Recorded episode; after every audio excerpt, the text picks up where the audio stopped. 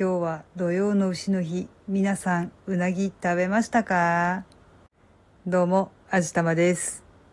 まあ、無理にうなぎ食べなくても別に問題はないんじゃないだろうかと思うんですけど、なんとなく乗せられてうなぎ食べちゃいますよね。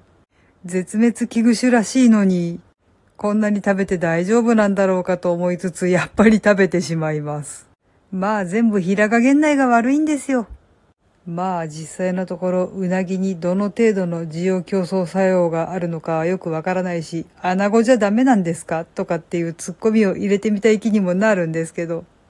ちょっとなんか年々うなぎも値段が高くなっていきますよね。今のうなぎって稚魚を捕まえてきて養殖しているものらしいんですけど、うなぎって稚魚の頃は性別がなくて、大きくなるとオスとメスに分化するということなんですけど、何の加減かはわからないけど、養殖されたものはほぼ全部オスになるらしいですね。なので卵を産ませることができません。なのでやっぱり稚魚を取ってくるしかなくて、それを養殖するとやっぱりオスにしかならなくて、なんかもう聞いてるだけで八方塞がりだなーっていう気しかしないですね。理由は今一つよくわかっていないらしいですが、どうも温度が関係しているんじゃないだろうかっていうのが最近わかってきたみたいです。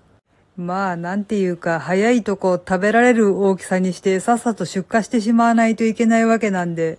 そこら辺のあれこれが影響しているんだろうなーっていうのは旗で聞いててもわかるんですけど、この調子だとうなぎ本格的にやばいかもしれないですね。とりあえずそのあたりの話は一旦置いておいて、今日スーパーに行ってみたら美味しそうなうなぎがたくさん並んでいました。その中の一つに立派なうな重にこれはどうすればいいんだろうっていうレベルの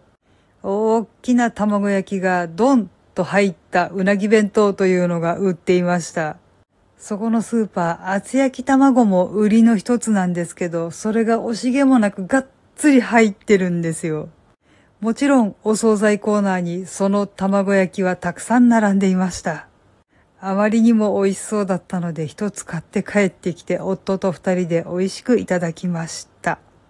私も夫も甘い卵焼きが今一つ苦手なので、その卵焼きは普段は買わないんですけど、見てたらなんだか今日はものすごく美味しそうに見えたので誘惑に負けてしまいました。もちろんとっても美味しかったです。甘みは今日はそんなに感じなかったですね。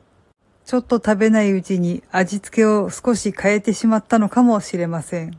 私的にはありがたいけど大丈夫なのかな世間一般は甘い卵焼きが人気みたいなので、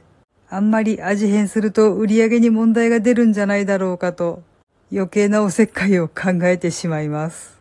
まあでも、おおむね美味しかったですね。なんかでも、第二土曜とかっていうのもあるとかないとかもう一回ぐらいうなぎ食べられるかなはい。というわけで、今回は土曜の牛の日のお話でした。